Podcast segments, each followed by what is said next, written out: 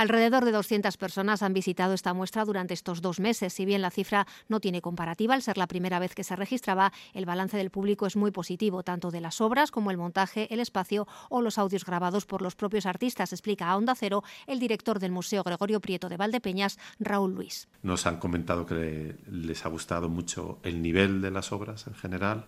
el montaje y eh, la novedad que teníamos este año, que era todos los artistas habían grabado un audio eh, comentando su obra, cada uno desde su punto de vista. Y muy contento, la verdad. Eh, no sabía el trabajo que llevaba, el trabajo que hay detrás de, una exposición de este tipo, pero muy contento porque es una forma de estar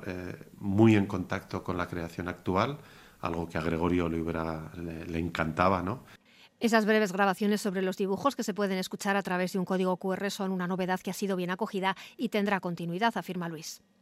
la valoración eh, cara a cara con el público ha sido que les ha parecido una idea muy buena, que escuchar todos los audios no, no era factible por el tiempo, pero sí los que les habían interesado